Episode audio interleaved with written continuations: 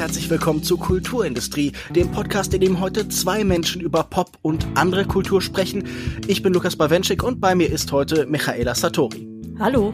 Und heute geht es um die Woche der Kritik, eine in der heutigen Form seit 2015 stattfindende Parallel- und vielleicht auch Gegenveranstaltung zur Berlinale, organisiert durch den Verband der deutschen Filmkritik. Der Versuch schien mir immer, Filme nicht einfach in großer Zahl vor das Publikum zu werfen, sondern so ein wenig einzuordnen, zu debattieren, jedes Bild weiterzudenken und manchen vielleicht auch zu widersprechen. Wir nehmen uns heute zwei der abendfüllenden Programme an. Einerseits den mit dem Titel Libertine vom 13. Februar mit den Filmen The Stonebreakers von Azul Eichenberg, Friday Night Stand von Jan Soldat und Inuo von Masaaki Yuasa. Und danach geht es um die beiden Filme, die für das Streitgespräch vom 15. Februar gezeigt wurden, nämlich Edouard in Charles von Pascal Baudet und 2551.01 von Norbert Pfaffenbichler. Michaela, wir haben letztes Jahr schon eine Sondersendung, eine Extra-Folge über die Woche der Kritik gemacht. Jetzt bist du also quasi schon beim zweiten Mal auf diesem Festival. Wie erging dir es dieses Jahr? Es war spannend. Also unfassbar, wie ich from the comfort of my own home an einem äh, fantastischen Filmfestival teilnehmen konnte. Ich habe ja jetzt nicht so dieses Filmfestival-Feeling und ich weiß gar nicht, wie das ist, weil ich noch nie vorher auf einem Film war ich schon mal. Doch, in Heidelberg war ich immer auf ein paar Veranstaltungen, aber nicht, um danach darüber zu sprechen. Ja, aber ich fand es trotzdem super, vor allem, weil ich dadurch immer Filme sehe, von denen ich nie in meinem ganzen Leben gehört hätte und wahrscheinlich auch niemals gesehen hätte. Und das, da bin ich immer großer Fan von. Ja, und ich glaube in diesem Fall auch Sachen, die man danach vielleicht auch nirgendwo mehr so richtig sehen kann. Das ist ja leider das Problem mhm. oft mit Festivalsachen, dass man vielleicht dann Sachen enthusiastisch empfehlen möchte, aber sie dann auch wieder aus der Welt verschwunden sind. Ich bin immer noch großer Fan von dem Konzept dieses Festivals, weil so dieses Zusammenfügen von verschiedenen Titeln, die so einen Resonanzraum, so einen Diskursraum füllen und dann vor allen Dingen auch die Option anbieten, sie zusammenzudenken und zu überlegen, okay, wie ergänzen die sich? Das finde ich schon immer ein spannendes Konzept. Und wenn in sowas Filmkritik eingebunden wird und nicht nur so als Nachzügler an dem Ganzen dranhängt, sondern so Teil dieser Produktion ist, dann ist mir das natürlich auch immer sympathisch, weil ich das ja nun auch einmal einen gewissen Teil meines Lebens mit Filmkritik fülle. Aber ich würde auch sagen, lass uns doch nicht allzu viel über das Allgemeine reden. Ich habe mir hier irgendwie auch die Konferenz und dergleichen am Anfang über die Zukunft des Kinos und die Frage nach dem Fortschritt im Kino angeschaut. Da war manches sehr interessant, anderes weniger. Ich war ein bisschen irritiert davon, wie schwer es scheinbar war, Leute gut zu dolmetschen, also gleichzeitig Deutsch und Englisch irgendwie anzubieten oder eben kurz nacheinander. Aber die Wortbeiträge da von Leuten wie zum Beispiel Georg Seslin oder Kevin Billy saß da in einem Panel, waren schon sehr interessant. Aber wir fangen an mit dem Programm vom 13. Februar mit den Libertins. Da geht es um, so sagt es der Text auf der Seite, Frauen im Streik, ein Sexdate sowie die fantastische Verwandlung eines Monsters in einen Popstar mitsamt der Erfindung eines neuen Musik- und Tanzstils. Handlungen von Freigeistern, Bewegungen der Befreiung und Freizügigkeit versammeln sich in einem Programm. Eine Debatte zu Bildern, die sich zum ersten Mal begegnen und die Frage, welche Freiheiten in heutigen Filmfestivals fehlen. Bevor wir vielleicht in den einzelnen Film einsteigen, was hast du hier vielleicht erfahren oder gesehen, was das Thema Freiheit angeht? Also hast du das Gefühl, die gehen alle drei in diese Richtung von Libertinage? Das meint ja oft nicht nur politische Freiheit, sondern vielleicht auch sexuelle. Also dieser Begriff des Libertins ist ja ganz stark damit verbunden. Das äh, sehen wir wahrscheinlich am ehesten bei dem Jan Soldat Film. Wenn du dieses Überthema dir anschaust, wie passen für dich diese drei Filme zusammen? Ich finde, sie passen sehr gut zusammen. Ich finde, The Stonebreakers passt auch noch fast am wenigsten, wenn es halt auch um diese Art der ja, sexuellen Befreiung geht, weil es da um eine Arbeiterkampfbewegung geht und das Unsichtbarmachen von weiblichen Freiheitskämpferinnen explizit. Also auf eine Art wurde ja auch um Freiheit gekämpft, aber nicht so die Art von Freiheit, die dann wiederum in den anderen beiden Filmen, nämlich in Friday Night Stand und Inuo, gezeigt wurde. Friday Night Stand war da ja sehr offen und mir hat sehr gefallen, dass da irgendwie so eine Selbstverständlichkeit von einer Freiheit gezeigt wurde, die eigentlich nicht selbstverständlich ist. Inuo spielt da auch sehr viel mit, also auch mit der Freiheit des Ausdrucks, also auch was so Androgynie angeht und so, das passt da schon alles sehr gut zusammen. Also um, im Grunde genommen, alle profitieren von einem Freiheitskampf, den sie geführt haben. Weil gerade schon das Stonebreakers erwähnt worden ist, lass uns doch direkt mit dem anfangen. Die Filmemacherin Azul Eisenberg hat den gedreht. Das ist ein Kurzfilm, 16 Minuten lang. Wie du schon angesprochen hast, geht es um einen Arbeitskampf im Jahr 1908 in Argentinien, wo Steinklopfer, sage ich jetzt mal, Mitarbeiter von einem Bergwerk oder einem Steinbruch oder sowas, die halt irgendwie streiken, damit aufbegehren gegen die Obrigkeit. Und es geht aber auch um die filmische Adaption dieser Geschichte ungefähr 60 Jahre später. Es geht dann ganz stark um Fragen von Darstellung, um Fragen von filmischer Darstellung. Wie zeigt man diesen Arbeitskampf? Wer wird sichtbar? Wer geht verloren? Als äh, eine Leitlinie hat die Regisseurin auch ein Zitat von Jonas Meekers in die Beschreibung eingefügt, in der es darum geht, dass er gesagt hat, The history of cinema is an invisible history, history of friends getting together to do what they love, and in this case, the history of comrades that fought for revolution. Wie ging's dir mit dieser Sammlung von Materialien? Ich habe das Gefühl, man schält sich hier Schicht für Schicht durch PDF-Dateien, durch gedruckte Bücher, durch Archivmaterial, aber auch durch ganz viele Bilder aus anderen Filmen. Also ich habe da zum Beispiel Szenen aus Godard-Filmen gesehen, aus Night of the Hunter, aus Agnes Vardas Dokumentation über Black Panther. Es gibt, glaube ich, am Ende auch eine Filmliste, aber ich wollte jetzt nur die Sachen nennen, die ich auch selber erkannt habe. Wie ging's dir mit dieser 16-minütigen Sammlung von Bildern gegen die Unsichtbarkeit von bestimmten Menschen. Ich muss sagen, also ich habe mir das zweimal angeschaut. Beim ersten Mal wusste ich ja offensichtlich noch nicht, wo in welche Richtung es geht. Ich habe mir diese Texte auf der Webseite der Woche der Kritik vorher nicht durchgelesen. Ich dachte mir, ich gehe da einfach so rein und schaue, was mich erwartet. Und war dann beim zweiten Mal quasi vorbereitet, worauf der Film quasi hinaus möchte.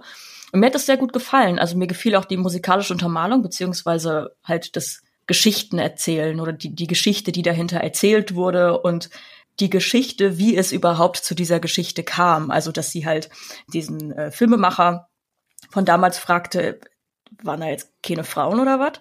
Und ähm, er nur so, ja, antwortet die irgendwann auf ihre Mail und sagt so, ja, pass auf. Also, es gibt Filmmaterial, aber die Frauen sahen da nicht sonderlich kämpferhaft aus und stark. Und jetzt ist das halt verbrannt. Ja. Diese Aussage, also dass irgendeiner entschieden hat, dieser Freiheitskampf, den die Frauen da geführt haben, in Union mit den Männern, also die, die haben ja nicht ihren eigenen Freiheitskampf gekämpft, sondern die haben den der ArbeiterInnen gekämpft. So, also sie haben, wollten einen gemeinsamen Kampf kämpfen, um dann später ausradiert zu werden, weil es angeblich nicht stark genug aussieht. Also das war ja so collagenartig, würde ich sagen. Also sowohl die Geschichte, die erzählt wurde, untermalt mit Musik und auch mit diesen kurzen Einblendungen, wie du sagst, aus anderen Filmen und Medien und auch diese kurzen Einblendungen in die, ich sag mal, vermeintliche Gegenwart der ähm, vielleicht Regisseurin, wie auch immer, also wo dann Rechnungen gezeigt werden oder wie sie mhm. oder wie jemand Kartoffeln schält. So, also, also wie der Film auch seine eigene Entstehung dokumentiert, so ein bisschen. Genau, und äh, das gefiel mir sehr gut, weil es in sich wiederum die Geschichte von Frauen, von einer Frau, einer Frau ist und ihrer Arbeit. So, also alles in sich erzählt eine Gesamtgeschichte über das, über das Zeigen weiblicher Geschichten, um es jetzt mal ganz mhm. salopp auszudrücken. Wie war das für dich? Ja, mir scheint das gerade eine wichtige Strömung zu sein in einer bestimmten Art des politischen Kinos, in bestimmten Teilen des Dokumentarfilms, dass man so ein wenig aufarbeitet, vielleicht auch die Mythen der eigenen Revolution, denn die meisten linken Bewegungen oder was von ihnen übrig ist, in den meisten Ländern überall, ob das jetzt in Europa oder in Südamerika ist, haben ja so bestimmte Gründungsmythen, haben bestimmte Kämpfe, auf die man besonders stolz ist, wo man das Gefühl hat, hier war für einen Moment irgendwie auch eine andere Welt möglich. In Deutschland zum Beispiel die Zeit der 68er, die ja auch immer so ein bisschen mit so einem Nimbus behangen ist. Und ich habe das Gefühl, man beginnt jetzt so ein bisschen sich mit denen kritisch auseinanderzusetzen. Das hat man natürlich auch vorher gemacht, aber es gibt so eine ganze Welle. Ich habe zum Beispiel vor kurzem erst sprechen können A Pleasure Comrades von José Felipe Costa, der auch so mit Reenactments gearbeitet hat. Also was heißt auch, der mit Reenactments gearbeitet hat und Leute viele Jahre, fast 50 Jahre später in die alten Rollen von damals versetzt hat. Und da merkt man dann auf einmal, hm, gerade im Bezug auf Frauen war von diesen Träumen von Gleichheit und Freiheit dann doch vielleicht oft mehr versprochen als tatsächlich eingelöst Und ich finde auch, wie dieser Film hier das so graduell aufbaut, indem zum Beispiel dieses zentrale Foto, das wir da sehen, sich so Stück für Stück zusammensetzt und wir nachher merken, hm, hier ist nun der Frauenanteil relativ hoch. Eigentlich schon spannend, dass das gar keine Erwähnung wert war, zum Beispiel in filmischer Aufarbeitung. Das ist schon ganz gut gestaltet.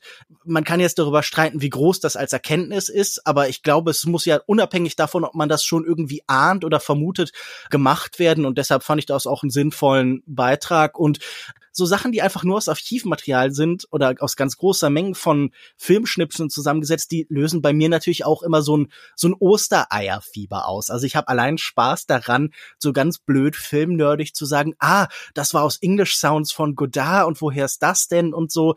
Und äh, das fesselt mich dann auch an diesen kurzen Clip und ich finde den auch ganz unabhängig davon, also von diesem Vergnügen, das er mir noch geboten hat, äh, einfach ja. Also ich würde den, den tatsächlich empfehlen. Ich habe sehr viel Spaß mit dem gehabt. Lass uns doch direkt weitergehen zum nächsten, zu Friday Night Stand von Jan Soldat, elf Minuten lang ja, eigentlich recht schnell zusammengefasst. Wir sehen so eine Art Sextreffen zwischen einem älteren Herrn und einem etwas jüngeren Herrn, der sich selbst als irgendwie dick beschreibt oder so, also der irgendwie auch das zum Gesprächsthema macht. Und äh, wir sehen die beiden auch relativ explizit äh, tatsächlich beim Sex, also in verschiedenen Stellungen, verschiedene Methoden, sage ich jetzt mal. Vor allen Dingen aber auch die Zeit dazwischen, also irgendwie den Gedanken nach nachdem man das erste Mal miteinander irgendwie Geschlechtsverkehr hatte, so, hey, hast du nicht vielleicht ein paar Chips da und der andere, der dann irgendwie erwidert, nein, das ist doch ungesund, aber du kannst ja vielleicht ein Brot schmieren oder so. Gegen Ende gibt es dann noch einen letzten Bruch. Ich glaube, das ist jetzt kein Spoiler, wenn ich das innerhalb von diesem 10-Minuten-Film mache. Da wird nämlich die Person hinter der Kamera, wahrscheinlich ein Soldat, der so Interviewfragen stellt, sichtbar und das Ganze geht noch stärker in einen klassischen Dokumentarfilm.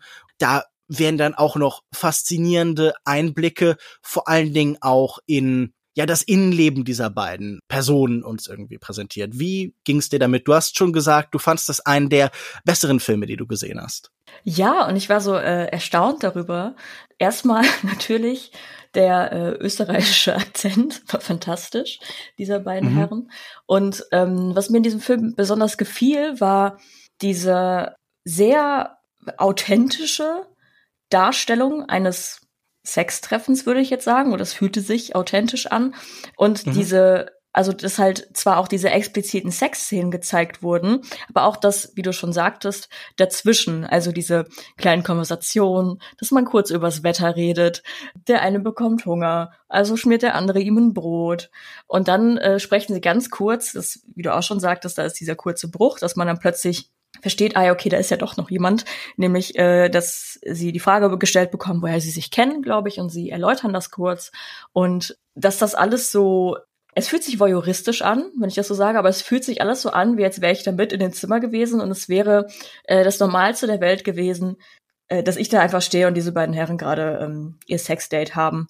Und ja, ich fand das irgendwie fantastisch. Es hat mich, ich habe wirklich diese ganzen zehn Minuten habe ich irgendwie gelächelt, weil ich das so, das war also irgendwie so schön. Ich, es ist halt so ein bisschen absurd, dass wenn jetzt Leute äh, in den Genuss kommen, vielleicht sich irgendwann diesen Film anzuschauen, diesen Kurzfilm, es ist wirklich, der Film beginnt damit, dass diese zwei Herren ihre Glieder aneinander reiben, eine anscheinend Sexualpraktik. Und es fängt sofort so an. Und man weiß so, okay, das geht in eine Richtung. Aber genauso abrupt, also die Cuts sind immer recht abrupt mhm. und es ist auch äh, nur eine Steady. Es sind so also Schwarzblenden sogar, oder? Es sind fast so. Jump Cuts genau. irgendwie. Ja. Genau. Und die, die Kamera steht auch immer nur an einem Punkt. Also die bewegt sich nicht. Die ist statisch und die wird manchmal halt woanders hingestellt für einen anderen Shot, sage ich jetzt mal. Aber nicht während der Action, sage ich jetzt mal, bewegt es sich nicht. Diese abrupten Cuts, so, die, die wirken so, ich weiß nicht, ob das das richtige Wort ist, aber so vignettenhaft, dass man dann mhm. immer so diese, diesen Abend zwischen den beiden in so einem Supercut hat. Aber ich hatte trotzdem nicht das Gefühl, dass das irgendwas an Authentizität verliert oder ähnliches. Ja, im Gegenteil. Also man hat das Gefühl, das sind jetzt keine großen Lügen oder so, sondern das rafft nur das ganze Ereignis halt so ein bisschen, dass wir ein Gefühl für bekommen, dass da Zeit miteinander verbracht wird, also das ist jetzt kein großes Liebespaar. Ich glaube, die beiden kennen sich irgendwie aus einer Sauna, sagen sie, aber sie sind sich nicht ganz sicher. Und es geht relativ deutlich primär irgendwie um halt eine Bedürfnisbefriedigung aber es liegt trotzdem auch eine Nähe da drin und ein höflicher Umgang und irgendwie ein ganz spannendes Zwischending zwischen so Zärtlichkeit und Intimität und irgendwie so eine Anonymität, die dann aber auch immer noch damit drin bleibt. Und ja, es ist irgendwie schon auch ein ganz sympathischer Umgang. Und ich finde, das macht die beiden dann in all ihren Fehlern und so. Das sind sicher jetzt auch irgendwie halt keine so, das würdest du jetzt nicht einen schwulen Porno mit denen klassischerweise besetzen oder so. So, das wären jetzt nicht die Models und Twinks, die dann da halt irgendwie rumsitzen und auch äh, jetzt nicht vielleicht irgendwie, keine Ahnung, irgendwelche anderen so klassischen Figuren dafür. Aber die beiden scheinen sich sichtlich irgendwie wohlzufühlen und das ist grundsätzlich sehr sympathisch. Und dann kommt dieser ganz kuriose Bruch am Ende, wo zum einen dann es darum geht, dass der eine jetzt irgendwie immer Sperma isst, auch sein eigenes, um yogamäßig die Energie in sich zu halten. Also es kommt plötzlich so eine Hinwendung zur Esoterik.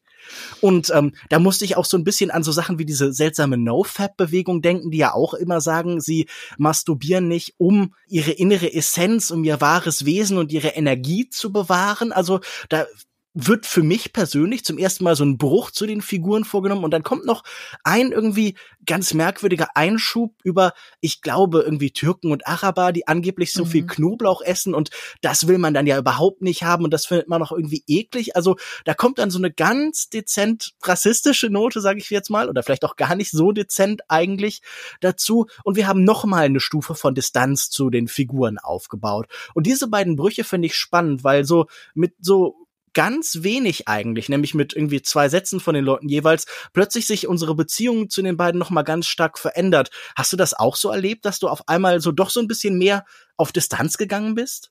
Ich verstehe voll, was du meinst. Also zum Beispiel, aber ich glaube, das ist ja liegt ja auch im Auge des Betrachters, literally. Klar. Denn das mit der Energie fand ich jetzt weniger abstoßend als den Rassismus. Natürlich, ich fand aber, das sind so Stufen. Genau. Ich fand aber beides irgendwie hat nur der Authentizität beige, ich weiß gar nicht, ob ich das richtig gesagt gerade, Authentizität.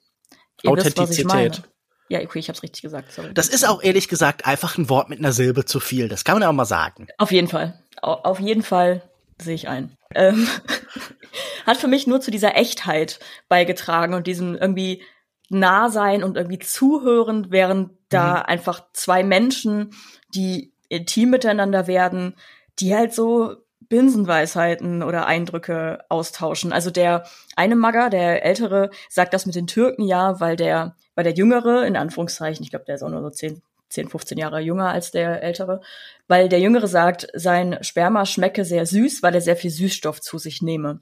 Und dann meinte der ältere, ja, wie muss das dann bei den Türken sein mit dem Knoblauch und den Zwiebeln oder sowas? Und mhm. es ist halt, da habe ich mir echt so gedacht, so, what the fuck, Alter? Also wo, wo kommt das jetzt her? So, aber das ist halt so, keine Frage rassistisch, aber es ist halt so dieses, ja, sowas sagt man halt. So, das sagt so ein, so ein alter Dieter halt, wenn mhm. er sich gerade sicher fühlt in seinem Space. Ist ja auch seine Wohnung so, der mhm. ähm, sich halt so denkt, so, ah, okay, was ist denn, was stinkt denn und bla. Und der hat ja auch selber so eine weirde Sperma-Aversion sogar gegen sein eigenes und so ein Kram. Das sind alles so Sachen, die einem sonst ja niemand so sagen würde, weißt du? Also ja. Dieter ist vielleicht am Stammtisch mit seinen Arzten oder sonst irgendwas oder sonst irgendwo ist er auch Stammtisch rassistisch oder full-on rassistisch. Aber diese, diese Nuance an Rassismus, wo es um das Sperma von Ausländern geht, ist ja auch nochmal eine ganz andere Art von Intimität, die er da teilt. So, das mhm. macht das alles nicht besser, also for the record. das war schon scheiße. Ähm, es geht nur darum, dass er in seinen eigenen vier Wänden da etwas sehr Intimes gedreht hat und halt dementsprechend auch seine intimen Gedanken, also sich so fühlt, als könne er sie teilen. Und die andere Person hat ja absolut keine Skrupel, intime Gedanken zu teilen.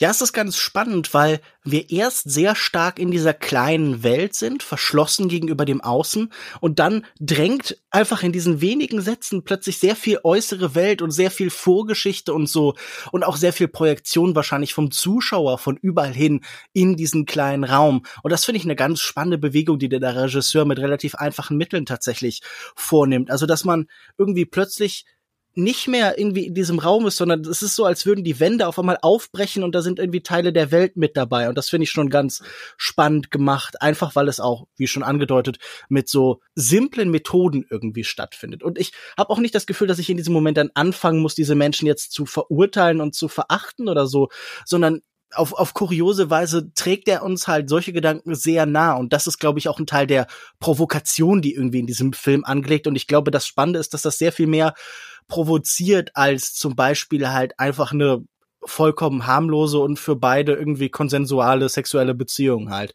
die vielleicht in manchen Kontexten aber halt das Provokante gewesen wäre. Lass uns doch vielleicht zum längsten und sicher auch zu dem bekanntesten Film dieses Dreiergespanns kommen, nämlich zu Inuo von Masaki Yuasa, der neue Film des äh, Animationskünstler, der ja unter anderem bekannt ist für so Sachen wie Mind Game, wie Devilman Crybaby, Night is Short Walk on Girl und dergleichen. Ein, glaube ich, sehr angesehener, sehr geschätzter Anime-Künstler, der sich jetzt mit seinem neuen Film ins 14. Jahrhundert begibt. Der Film ist erstmals gelaufen beim Filmfestival in Venedig im vergangenen September und äh, kommt jetzt nach und nach überall raus, zum Beispiel eben hier bei dieser Deutschland-Premiere. Und die Geschichte dieses Films ist im 14. Jahrhundert in Japan angesiedelt und erzählt von der Freundschaft zwischen zwei, ich sage mal, Wesen. Einer davon ist ganz sicher ein Mensch, der andere, da äh, zweifeln wir lange, und äh, der Mensch ist äh, Tomona ein blinder Musiker, ein Biwa-Musiker, also er spielt so eine Art Leier und lernt das auch von einem Lehrmeister, der vor allen Dingen eine sehr berühmte Geschichte, eine sehr einflussreiche Geschichte aus Japan eben erzählt, nämlich die Heike Monogatari, also eine Erzählung von dem Clan, von der Familie der Heike, die wir am Anfang im 12. Jahrhundert im Film auch ja besiegt sehen, von ihren Feinden fast gänzlich aus der Welt geschafft sehen. Und es geht in dieser Geschichte eben um ihr persönliches Schicksal, um ihren Sturz im weitesten Sinne. Und der zieht durchs Land und erzählt davon. Es ist dieses Biwa-Spiel, aus dem sich dann später auch das japanische No-Theater, wahrscheinlich die wichtigste Theaterspielart Japans, entwickelt. Und er schließt eine Freundschaft mit einer Art Monster, sage ich mal, mit Inuo, ein verwunschener Mensch vielleicht, der ganz abstrakte Gliedmaße hat, der sein Gesicht hinter einer Kürbismaske oder sowas, also ein Gourd ist ja so eine Art Kürbis versteckt und auch er wird ein berühmter No Performer. Und das Spannende ist, hier ist der Blinde, dort ist das Monster. Während das Monster durch die Stadt zieht, die Leute erschreckt, alles in Angst und Schrecken versetzt, ist da nur ein Mensch, der nicht vor ihm wegläuft, logischerweise der Blinde. Diese vermeintliche Versehrung macht ihn offen für die Schönheit, eröffnet ihm den Blick, ironischerweise, für die Schönheit und für die Taten eines anderen. So begleiten wir dann in einer sehr langen Musiksequenz, die wahrscheinlich so den Großteil der Mitte des Films füllt, sehen wir die beiden Aufstiegen dieser Figuren, die von unbekannten Straßenmusikern zu quasi gefeierten Rockstars aufsteigen. Und das Interessante ist, dass denn diese Stücke, diese sehr traditionellen Stücke, auch tatsächlich als Rocksongs in großen Musical-Nummern vorgeführt werden. Am ehesten erinnert das wahrscheinlich an die Musik von Queen, weil es so viele Background-Vocals gibt, also so fast choralartig, weil dann irgendwie große so Klavierpassagen in den Stücken aufkommen. Wir sehen ihre Bühnenstücke und statt eben ganz klassisch zu erzählen, wie es vielleicht im ersten Drittel des Films noch getan wird, wo wirklich Chronologie aufeinander folgt, öffnet sich der Film für ein rein musicalmäßiges, ein rein ähm, ein irgendwie in Songtexten verbreiteten Plot. Das fand ich tatsächlich ein ganz spannendes Mittel. Michaela, wie fandst du den? Würdest du sagen, das ist Inno Oh oder Inno Oh oder vielleicht Inno Oh? Wow, Lukas ja, das war ganz doof, ich weiß nicht. Es war auf jeden Fall Inu Oho. Ähm. I'm sorry. Ist das dumm? Ich fand den Film fantastisch. Als er angefangen hat, dachte ich mir so, pff, okay, ich bin gespannt. Also es, wie du schon sagtest, es fängt an mit eher einer mit einer eher klassischen Erzählstruktur und äh, Darbietung. Am Anfang der, ist es auch viel, oder? Am Anfang kriegt genau. man ganz viel so historische Details und Mythologie um die Ohren gehauen und das kann auch erstmal ein bisschen überwältigend sein. Voll. Also ich glaube, ich habe mir den Anfang musste ich mir zweimal angucken, weil ich mir dachte, okay, ich glaube, ich habe es noch nicht verstanden, was jetzt da die Prämisse ist, die Grundhistorie, die ja tatsächlich relativ wichtig ist, um zu checken, warum das später zu einem Konflikt wird in diesem Film. Und ich fand den ja fantastisch. Also hätte man mir zu Beginn des Films gesagt, dass er so endet, wie er endet, also nicht das Ende Ende, sondern halt so weitergeht. Ich bin da auch wieder komplett ohne vorherige Infos in den Film reingegangen und war äh, sehr begeistert. Es war ein Musical-Film, das kann man schon sagen. Und man kann von diesem, es ist Glam Rock, das kann man schon so sagen. Also mhm. so Queen oder so. Also das ist, war schon doll darauf angelegt. Also zum einen halt, dass es halt so Glam Rock Musik war. Außerdem dann die Performances und das Tanzen, dieses Anzügliche und die, das. Ja, diese irren Bühnenshows dazu auch, oder? Mit ganz viel Knalleffekt und Kostümen genau. und Licht und so. Das ist ja auch ein ganz wichtiger Faktor, dass da auch die Animationstechnik so ein bisschen frei drehen kann, immer wenn Musik gespielt wird.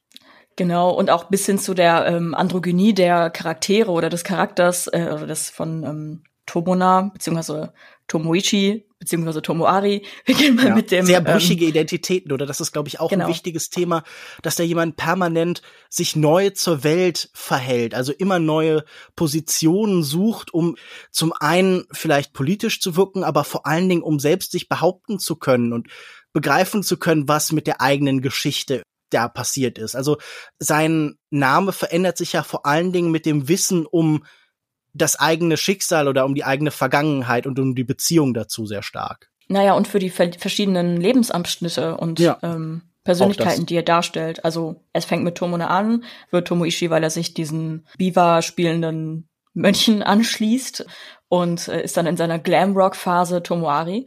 Und ich fand das sehr Wie so ein Pokémon, oder? Das sich weiterentwickelt ja, ja. in drei Stufen. Mir gefiel auch die äh, dritte Stufe am besten, muss ich sagen. Und es geht ja in dieser Geschichte halt nicht nur um die Geschichte des Glamrock, nein, Spaß, um diese Transformation quasi der Protagonisten, sondern dieser Film behandelt sehr viele Themen. Also zum einen Kunst und alternative Geschichtserzählungen, beziehungsweise wie auch bei äh, The Stonebreakers auch, dass eine Geschichte erweitert wird. Also hier wird mhm. zum Beispiel buchstäblich die Geschichte erweitert durch die Geschichte von Inuo. Und was ja durch die ich sag mal, traditionelle Geschichtsschreibung und die traditionellen Geschichtsschreiber ist denen ja ein Dorn im Auge und sie wollen das eben nicht. Genau, wenn man das kurz einordnen kann. Es gibt von dieser Heike Monogatari, also die Geschichte dieses Familienclans, zu dieser Zeit ganz viele verschiedene Fassungen, von denen eben diese Baiwa-Spieler eine eben erzählen. Und es gibt dann irgendwann die sogenannte Kakuishi-Fassung von 1375, die dann so quasi zum Gesetz wird. Hier entscheidet jemand, das ist damals wirklich passiert und damit werden alle anderen Kunstformen, die andere Fassung dieser Geschichte verbreiten wollen, auch verboten. Also es ist auch eine mhm. Geschichte von Zensur und von der Freiheit der Kunst, wie vorhin schon angedeutet worden ist. Genau, das heißt, man hat ja so diese Geschichte von Tradition versus Fortschritt, sowohl was die Geschichte angeht, als auch Kunst und die Erschaffung und Weiterentwicklung von Kunst. Und man hat hier natürlich auch so eine klassische Geschichte von den gemiedenen Außenseitern zu den gefeierten Künstlern, Rockstars mhm. mit all ihren Eigenheiten. Ja, ich finde das eine ganz großartige Idee, so einen sehr historisierten Prozess, einen dadurch sehr toten Prozess auf gewisse Weise so zu vitalisieren, indem man sagt, ja, okay, es ist eigentlich so ein bisschen wie die Erfindung der Rockmusik mit allem, was damit einhergeht, also mit neuen sexuellen Identitäten, die damit angeboten worden, mit neuen Möglichkeiten, sich selbst zu repräsentieren und neuen Identitäten, die auf eine gewisse Weise fluide und selbst entworfen werden. Also das klingt auf den ersten Blick ja eigentlich so ein bisschen was, was so ein, so ein bisschen zu jung gebliebener Geschichtslehrer machen würde. Ja, wisst ihr, Jesus war eigentlich der erste Rapper, so auf dem Level irgendwie oder so Hamilton oder sowas. Aber in der Praxis finde ich, hat das irgendwie eine ganz spannende Eigendynamik und scheint irgendwie für mich auch treffend zu sein, um irgendwie so eine historische Demarkationslinie, wo Geschichte so seltsam brüchig wird, irgendwie zu erzählen, wo ja all diese Menschen, weil es verschiedene Fassungen gibt, auch verschiedene Identitäten bekommen. Also diese drei Versionen Versionen von Tomona haben ja auch, wie ich schon angedeutet, damit zu tun, dass es so viele verschiedene Möglichkeiten gibt, sich zu dem zu verhalten, was in der Vergangenheit passiert ist. Und deshalb ist dann in den Plot später auch eingeschrieben, dass ganz entscheidend ist, wie bestimmte Herkunften funktionieren, wo bestimmte Menschen oder Monster in diesem Fall dann eben ja ihren Ursprung finden und was da passiert ist. Und ich fand das alles sehr mitreißend erzählt und gerade durch die Tatsache, dass das dann sich später noch für die Geschichte im Ganzen so öffnet und fast so eine Kosmologie damit reinspielt, finde ich, bekommt der Film auch nochmal eine ganz spannende Note. Also wenn wir am Ende wirklich so die Jahrhunderte überspannen und diese Freundschaft so als historische Konstante irgendwie erzählt wird, dann fand ich das tatsächlich auch sehr rührend, so dieses Gefühl, bestimmte Ideen, bestimmte Träume mögen in einer Epoche vielleicht vorübergehend scheitern, mögen getötet werden, mögen einbetoniert werden, aber die Ideen und die Träume bleiben am Leben und alles, was damit verbunden wird, findet vielleicht dann in einer anderen Welt nochmal einen Platz.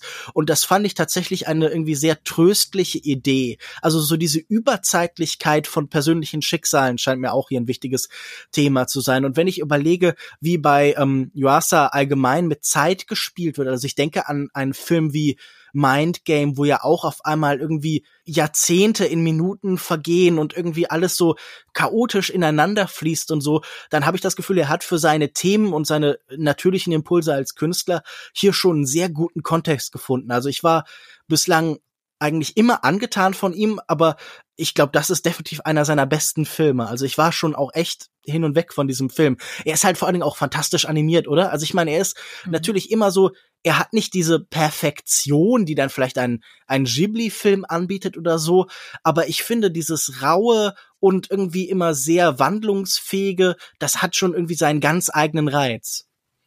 Total. Also ich mag seinen Stil generell sehr. Also irgendwas zwischen minimalistisch, aber extrem expressiv auch. Also ja. Auch wenn das erstmal irgendwie gegenteilig klingt, aber gerade in den Emotionen oder in den Bewegungen extrem expressiv, während die Figuren selbst im, oder die Linien, also die, die Strichstärke oder sonst irgendwas, relativ minimalistisch ist. Und das gefällt mir immer sehr gut. Was für mich in dieser, in diesem Film auch noch so eine was heißt Nebenrolle gespielt hat, aber du hast die beiden ja ähm, als Freunde bezeichnet. Ja, sind auch Konkurrenten manchmal. In die Schiene wollte ich überhaupt nicht. Ich glaube, sie waren auf eine Art auch Liebhaber. Mhm. Ähm, erstens, weil beide einfach queer AF aussehen. Das könnte aber natürlich auch die androgyne Glamrock-Phrase sein. Man weiß es nicht. Ja, aber da reagiert die Obrigkeit auch ein bisschen sauer drauf. Oder sie werfen ihnen vor, dass sie Klamotten wie Prostituierte tragen oder sowas. Genau. Ich glaube, da findet man Euphemismen für das, was eigentlich gemeint ist, nämlich diese Queerness, die du ansprichst. Plus in dem, so gegen Ende des Films gibt's ja auch die Szene, wo Inuo quasi sich einsetzen möchte für seinen Freund Tomoari und er wird abgebrochen in seinem Satz, äh, als er quasi sagt, ich werde nicht zulassen, dass ihr meinen. Und dann wird er unterbrochen und dann heißt es so, ja, willst du etwa, dass dein Kumpel, also dein Freund, bla bla bla. Also dann mhm. sagen die halt Friend. Und ähm, das war für mich auch so dieses so, ja, okay, vielleicht waren die halt doch mehr als Freunde, was ja wieder diese, dieses Unsichtbarmachen einer noch tieferen Verbindung zeigen würde und diese harte Trennung quasi. Aber mhm. das ist ähm, meine Interpretation. Nee, das leuchtet mir eigentlich ein. Also ich finde, das hat definitiv diese Dimension. Und ich finde, das hat ja auch schon irgendwie einen Gedanken von, von Liebe in irgendeiner Form in sich. Oder also diese sehr spezifische Konstellation, wo nur genau diese beiden Menschen auf diese Weise zusammenpassen, weil man vielleicht blind ist für den Makel des anderen oder weil einem das egal ist. Also ich finde das irgendwie, da liegt definitiv irgendwie so eine romantische Dimension drin. Einfach dieses Gefühl, eigentlich sind die beiden füreinander geschaffen worden, auch wenn sie so gänzlich unterschiedlich sind und auch wenn sie sich nicht immer leichter mit tun. Also gerade am Anfang habe ich auch das Gefühl, so man schaut auch irgendwie fasziniert, was der andere macht, aber man möchte auch selber für sich erfolgreich werden und so. Also man spielt mhm. woanders. Natürlich empfiehlt man dann auch später das Konzert des anderen. So mich erinnert das so ein bisschen wie an so was weiß ich, so halt so Musikszenen. Das ist ja eine Subkultur, die hier entsteht. Das ist eine Gegenkultur, die hier entsteht. Und so wie man in der Punk-Szene vielleicht die andere Band irgendwie doof findet, aber trotzdem sagt, hey, geht mal zu dem Konzert von denen, weil man zusammenhängen muss, macht man das hier eben mit dieser Biwa-Musik oder mit dieser neuen Form des Nottheaters, die hier gerade in diesem Moment entsteht. Oder dieses Nottheater, das in dieser Phase überhaupt irgendwie entsteht. Also äh, ich würde auch das noch als Lesart anbieten, dass es hier irgendwie um Subkulturen geht und wie die funktionieren. Voll. Mir gefällt auch deren erstes Zusammentreffen, wie das irgendwie gezeigt wurde, diese psychedelische äh, Biwa-Szene, wo die beiden ja wirklich mit so psychedelischen äh, Swirls, also so Sie fliegen so ins Weltall, in, oder? Ins Weltall fliegen, in den, Him in Sternenhimmel fliegen. Ein weiteres Indiz für mich, dass die beiden äh, mehr als nur good friends sind. Historians will say they're good friends. Anything ist, but lovers. Ist für mich natürlich die Szene, die in keinem guten Romance-Anime fehlen darf, nämlich die Kirschblüten. Die Kirschblüten, Inuo wird von seinen Groupies belagert, die darauf warten, sein vermeintlich wunderschönes Gesicht unter der Maske zu sehen und sie interessieren sich auch nur dafür. Und er geht irgendwann zu Tomoari und äh, der da alleine auf seiner Biwa spielt und die beiden haben irgendwie so einen Moment, aber dieses, dieses Build-up, wie, wie er durch diese Kirschblüten geht und so, das ist Peak Romance. Also in dem Film gibt's extrem viel. Also den kann man auch ruhig noch mal sehen oder noch ein zweites ja. Mal sehen für jede Leseart, die dieser Film bietet. Ähm, sei es auch, wenn man die rein politische sieht. Also, dass diese Art von Kunst, die die beiden oder diese Art Subkultur, die sie gegründet haben, eint ja quasi das Land. Denn äh, Tomoari geht ja irgendwann auf Tour, literally, durch das gesamte Land und erzählt die Geschichte von Inuo. Auch das ist ja ein Dorn im Auge, weil es eben nicht darum geht, das Land auf diese Art und Weise zu einen, sondern unter einer gewissen Herrschaft zu einen und nicht durch die Kunst oder die Liebe zur Kunst, was ja wieder die Kunst versus Politik Debatte aufmacht oder Kunst versus Geschichte und Geschichtserzählung. Auch das ist super spannend und allein dafür lohnt sich schon der Film. Also es gibt einfach extrem viel darin. Und ja, ähm, sollte dieser Film es jemals offiziell auf irgendwelche Streaming-Plattformen oder ins Kino schaffen, schaut ihn euch an. Ich habe auf deutschen Anime-Seiten gelesen, dass irgendwann im Spätsommer ein Starttermin kommen soll. Also das oh. gibt wohl durchaus Interessenten.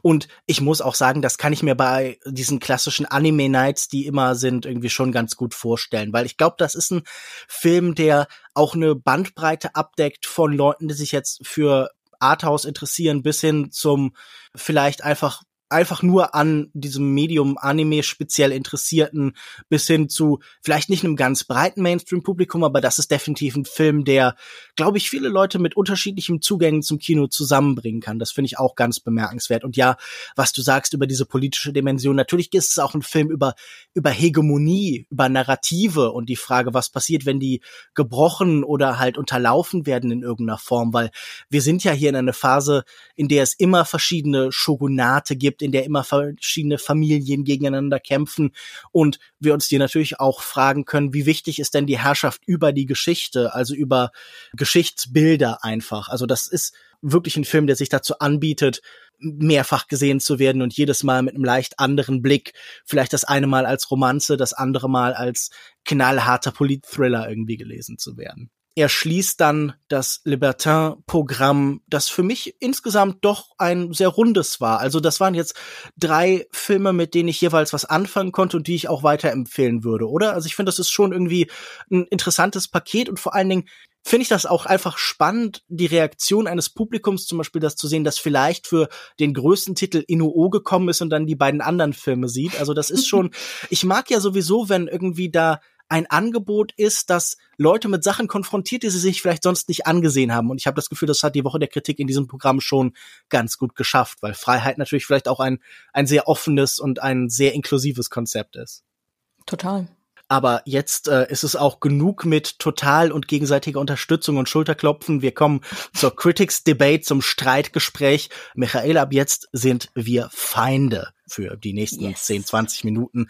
Denn wir reden über einerseits Edouard. Charles von Pascal Baudet und andererseits über 2551.01 von Norbert Pfaffenbichler. Kurz zum Programm Bereits seit drei Festivalausgaben präsentieren wir bei der Woche der Kritik ein Debattenformat, bei dem zwei KritikerInnen und ihre Perspektiven im Zentrum stehen. Anhand von Edward and Charles und 2551.01 ergründen unsere Gäste in furchtloser Offenheit die Gemeinsamkeiten und Differenzen ihres Gespürs und Geschmacks, betrachten das Kino, schätzen es wohl möglichst präzise ein und verlieren sich vielleicht darin. Und das alles zu einem Programm, das Film- und Kunstgeschichte recycelt, deren Figuren und Werke in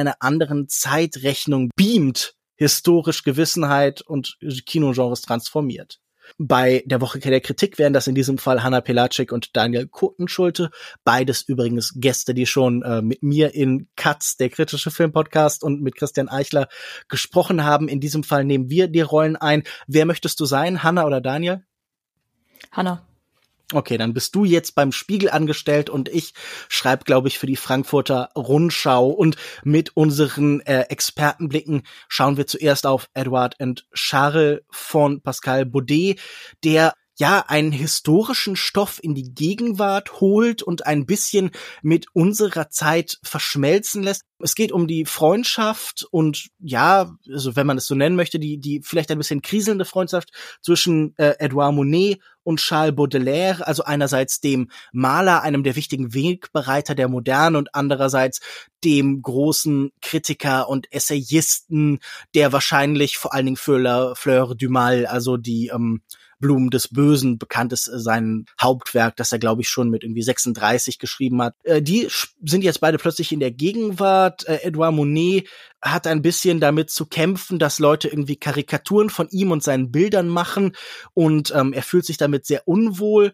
Auf der anderen Seite ist da Baudelaire, der irgendwie Geldprobleme hat, der versucht durch irgendwelche Grants, also durch irgendwelche so finanziellen Unterstützungen von Institutionen sich ein bisschen über Wasser zu halten, aber dann irgendwie immer scheitert und auch mit dem, was er so macht, nicht so weiterkommt. Und die beiden treffen plötzlich auf eine, eine neue Figur, eine historisch nicht bekannte oder nicht verbürgte Figur namens Gulkan oder Gülkan. Also ich kann es nicht genau zuordnen, woher dieser Name Gülkan stammt. Von, ja. Ja, ich meine es jetzt nicht von hier äh, MTV und so. Oder Viva? Wo war Gülschan? Viva. Ja, genau. In irgendeinem Casper-Song redet er darüber, dass sie weg muss. Ich glaube, erst wenn MTV wieder Musik spielt. Ähm, na gut, auf jeden Fall, das soll ja auch hier nicht Thema sein, aber der bringt irgendwie diese Freundschaft ein bisschen durcheinander. Er spricht die Sprache kaum, er schlüpft hier und da mal in die Rollen des anderen, wird so eine Art Spiegel oder Projektionsfläche. Und du hast mir im Vorfeld erzählt, dieser Versuch einer intellektuellen Komödie im Frankreich der Gegenwart, der irgendwie mit, ja, mit Karikatur und Kunstkritik, aber auch mit vielem anderen sich beschäftigen will, hat dir gar nicht zugesagt. Was hat dich gestört und was konntest du vielleicht darin noch finden für dich? Zum einen hat mich die Optik gestört. Das war sehr weird gefilmt. Es hat sich ein bisschen angefühlt wie so eine nicht nachbearbeitete Doku, aber und manchmal fühlten sich die Figuren an, als stünden sie vor Greenscreens, aber sie standen nie vor Greenscreens. Das waren schon wunderschöne Sets und Räume, in denen sie waren, aber es war einfach seltsam. Es war halt auch irgendwie seltsam inszeniert, also auf diese Art seltsam inszeniert, wie es mir einfach nicht getaugt hat. Also so eine Digitalität und Künstlichkeit vielleicht auf eine komische ja. Weise.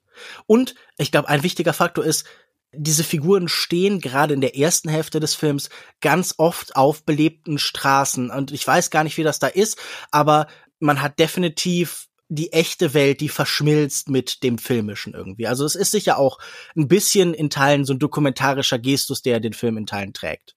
Ja, und dann gibt es auch noch immer mal wieder, gerade zu Beginn des Films, diese seltsam voyeuristischen Shots auf Frauen. Ob sie von äh, Gülkan, dessen Rolle mir auch doll missfällt oder dessen äh, Figur, weil ich habe mhm.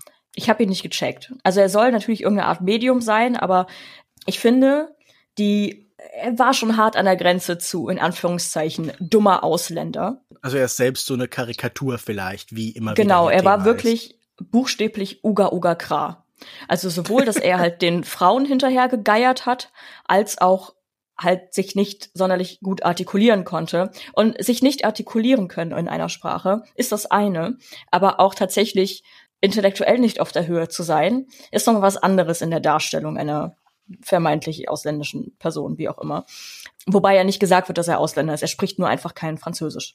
Diese Figur fand ich auch unerträglich nervig auf eine Art. Mhm. Und fand ihn auch als Medium zwischen den beiden kriselnden Freunden nicht sonderlich gelungen. Vor allen Dingen war ja irgendwie in der, in der Quintessenz nicht er das Medium war zwischen den beiden, sondern vielmehr dieser Bibliothekar, ist es, glaube ich, der mhm. auch irgendwann auftaucht und ihm ein bisschen Französisch beibringt. Es war alles weird. Vor allen Dingen, entweder habe ich was nicht mitbekommen oder es wird erst in den letzten zehn Minuten des Films überhaupt offengelegt, dass es sich um Neuinterpretationen von äh, Edouard Manet und äh, Charles Baudelaire handelt. Und das weiß man vorher nicht. Das heißt, man schaut einfach zwei verdatterten, dämlichen alten Dudes zu, die durch die Gegend laufen, wie als hätten sie keinen Auftrag. Und der eine weint, weil er seine Bilder nicht verkaufen kann. Und sein Kumpel hat damit zu kämpfen, dass er die Bilder seines Freundes nicht cool findet. Und auch selber irgendwie nicht so ganz weiterkommt in seiner Karriere. Und das ist alles so. Also ich hab, mich hat es nicht interessiert. Ich fand's krass langweilig. Mhm. Ich verstehe vieles von dem, was du sagst, total. Lass mich dir ein paar Sachen sagen, die ich irgendwie nett fand. Also, das ist sicher ein Film, den man sich sehr zusammenpuzzeln muss. Das ist kein Film, der einem wahnsinnig viel Anleitung auch zu sich selbst gibt. Und ich verstehe sofort, wenn man sagt, hey, gib mir irgendwie zwei, drei Sachen mehr, dass ich mich nicht so verloren fühle, wenn ich da mit deinen Leuten so durch Paris taumel ich fand diese, die du als voyeuristisch beschrieben hast, äh, hast, Einstellungen von Menschen auf den Straßen irgendwie ganz spannend. Das ist ja ein Film, der ganz viel auch so über Porträtbilder macht. Immer wieder sind dann äh, nur noch die Gesichter da. Gerade in der ersten Hälfte ist das ein ganz zentrales Element, aber auch so, wenn es Richtung Finale geht, kommen noch mal diese Close-ups und erzählen uns was über die Menschen. Und man hat wirklich das Gefühl, diese Geschichte findet fast so theatermäßig statt, während alle anderen einfach ihrem Leben Leben nachgehen. Und ich fand das irgendwie schön, wenn die Kamera so uns immer wieder erzählt, hey, es geht nicht nur um diese zwei Menschen, das sind einige unter vielen, sondern guck mal, dieses, diese Gruppe von drei Frauen, die gerade irgendwoher unterwegs sind, wer sind das denn wohl? Irgendwie sehen die doch auch interessant aus, lass uns doch mal ganz kurz bei denen bleiben. Und dann geht's irgendwie doch dann weiter und das ist so ein Film, der die ganze Zeit so ein bisschen ausfasert an den Rändern, der ganz viel komische Wortspiele macht, wo ich auch genau wie du so ein bisschen verloren war, wo ich immer das Gefühl hatte, ich glaube irgendwie hier mir fehlt so was kulturell spezifisches. Also es gibt ganz viel Wortspiele mit Charles und Schat, also mit Katze. Das, der ganze Film ist auch voll mit Katzen die zum einen irgendwie wie in diesen Bildern tatsächlich halt von Manet auftauchen, die auch immer so ein bisschen die Hintergründe füllen, aber die manchmal auch so ganz komisch kommentieren. Also es gibt so ungefähr in der Mitte des Films so einen Shot, wo Manet irgendwo steht und im Hintergrund ist so eine Katze mit so ganz stark leuchtenden Augen, die fast so aussieht, als würde sie jetzt so einen Laserstrahl abschießen oder so. Und ich fand wenn du sagst, du fandest es langweilig, ja, manchmal so ein bisschen. Ich fand es vor allen Dingen irgendwie ulkig. Also ich habe irgendwie, ich fand das so ein bisschen krude und schrullig und nicht so richtig zusammengesetzt. Aber ich habe irgendwie schon Spaß dann gehabt, einfach mit denen so ein bisschen durch Paris zu laufen und zu gucken, was da so für Menschen sind. Und dann treffen sie mal jemanden und dann ging es so ein bisschen um die Streits, die sie haben. Und dann sind da mal so ein bisschen auch vielleicht Erkenntnisse vom einen über den anderen. So, ich bin, ich bin von seiner Depression gelangweilt oder genervt oder bin ich auch so, ja, eigentlich auch so ein Satz, den man nicht oft sagt, weil das auch irgendwie so ein bisschen so ein komisches Tabu ist, aber irgendwie manchmal sicher auch verständlich, weil man hat natürlich auch immer nur Grenzen für Empathie und wie weit man halt irgendwie Leuten helfen kann und wie weit man sich auf andere anderen lassen kann. Also es gibt auch immer wieder so ein bisschen, manchmal stößt man eben persönlich auch an Grenzen, ob man will oder nicht, egal wie sehr man den anderen mag und so. Ich glaube, zusammengefunden hat das für mich erst, als wir am Ende tatsächlich die Bilder von Manet und dann die Karikaturen dazu sehen. Und das fand ich halt schon auch tatsächlich sehr amüsant. Also wenn dann der, der Löwe von einem Jäger erlegt, den er gemalt hat, in der Karikatur zum Fisch wird oder so, da musste ich schon lachen. Oder wenn irgendwie er ein Liebespaar auf eine Boot Boot malt und in der Karikatur sitzt dann der Mann so auf ihr drauf und aber so habe ich das doch gar nicht gemalt und er stößt so einen ganz schrillen Schrei aus, als er das erste Mal eine Karikatur von seinem Bild sieht und so und das fand ich schon auch echt ganz lustig. Also, das ist sicher kein wahnsinnig runder Film, der kippt wahrscheinlich so die Kiste. Ich weiß nicht, wie das bei euch war, aber wir hatten als Kind so eine Kiste voller so so Bausteine und Spielzeuge und Krempel irgendwie, den haben wir dann oft ausgekippt und alles irgendwie so zusammen zusammengesetzt. Und so fühlte sich der Film für mich halt immer an, so als hätte man so alle Spielsachen, die man so über die ganze Kindheit gesammelt hat, so auf einmal so zusammenwirft, aber halt in einem etwas biederen Szenario. Ich finde, der äh, Darsteller, der Edouard Monet spielt, sieht so ein bisschen aus wie der Sänger von Tokotronic und ich glaube, so ist auch der Film so ein bisschen. Die Karikaturen, die du ansprichst, die zu Beginn des Films direkt angesprochen werden, aber erst in den letzten zehn Minuten des Films gezeigt werden. So, die fand ich auch funny, weil sie vor allen Dingen auch, weil es da auch, glaube ich, auch das erste Mal war, dass es eine explizite Einordnung der Figuren gab, also eine historische. Und dann natürlich auch die Einordnung dieser Karikaturen und dann auch eine minimale Einführung in Kunstgeschichte beziehungsweise in die in die in die Wirkung, die Manet zu seiner äh, Schaffenszeit hatte. Er war ja tatsächlich von den Kritikern extrem unbeliebt, weil er leider in diesem Übergang war zwischen Realismus und Impressionismus und alle Leute fanden halt Realismus geil und er kam da plötzlich mit seinen Strichgesichtern und alle waren so Digga, was geht? Ist dein Pinsel ausgerutscht oder was? Was geht bei dir? Und besonders lachen musste ich halt, als er rechtfertigt, wieso er bei der äh, Olympia das Bouquet so groß gemalt hat und dieses, dieses Bouquet halt so riesig ist und über die Frau hinweggeht, wo er meinte, ich wollte das auch das Augenmerk auf das Bouquet leiten und nicht auf die Brüste der Frau, was ich auch witzig fand so, aber ich finde es war diese Karikatur ist doch witziger. auch mega, oder? Also diese Karikatur ja. davon, wo, wo einmal einerseits halt irgendwie die Frau so völlig verballhornt wird, dieser Blumenstrauß einfach acht Meter groß wird und auch diese Haushälterin doch nochmal deutlich gemacht wird, wie sehr das vielleicht auch irgendwie wieder so eine ethnische Karikatur ist, dass man sich da ja. auch dran stören kann. Also das habe ich mich die ganze Zeit gefragt, ob dieser Gülcan vielleicht auch, weil der so eine Karikatur ist, der Versuch sein soll, die fragwürdigen Bilder von anderen Kulturen, die in dieser Zeit auch in der Kunst festgehalten wurden, so auf so eine komische Weise lebendig zu machen. Also ist da vielleicht irgendwie was dran zu finden? Ich habe auch überlegt, ob er vielleicht auch ein bisschen die das nicht-Künstler oder nicht-Kunstschaffende oder Kritikervolk darstellen soll, die wirklich, wie ich es schon meinte, Uga Uga Kra, triebgesteuert sind und durch die Gegend rennen, kaum sich artikulieren können anscheinend und äh, Frauen hinterhergaffen oder anderen Menschen hinterhergaffen. Mhm. Und dann, über die sich halt das, das Bildungsbürgertum lustig machen kann. Und es gibt ja auch Szenen, wo, also zum Beispiel diese eine in der Bar, wo ich nenne sie jetzt, ich nenne ihn jetzt auch einfach Gülschan, wo Gülschan einfach irgendwas erzählt, irgendein Kauderwelsch und halt eine Frau, die an einem anderen Tisch sitzt, anfängt zu lachen. So, es gibt mehrfach Szenen, wo einfach Menschen plötzlich anfangen zu lachen und sich über ihn vielleicht lustig macht, über die über das, was er sagt, über die Emotionen, die, die er spürt, über das, was er erzählen mhm. möchte, wie er sich artikuliert, also wie er, was er ausdrücken möchte, aber dass das einfach nicht schlau genug ist. So, das ist eine Leseart. Und am Anfang habe ich gedacht, vielleicht sind Eduard und Gülcan so quasi alter Egos voneinander, so die, die eine, der eine sehr verkopft und sehr auf das Bild von außen bedacht. Auf der anderen Seite haben wir Gülcan, der halt überhaupt keine Fix gibt, weil er das überhaupt gar nicht checkt, so und einfach mhm. redet, weil er, weil er reden möchte. Ja, vielleicht auch der Künstler, der oft ja irgendwie sozial vielleicht auch nicht so gut angepasst ist, der auch ja. so ein bisschen aus dem Rahmen fällt.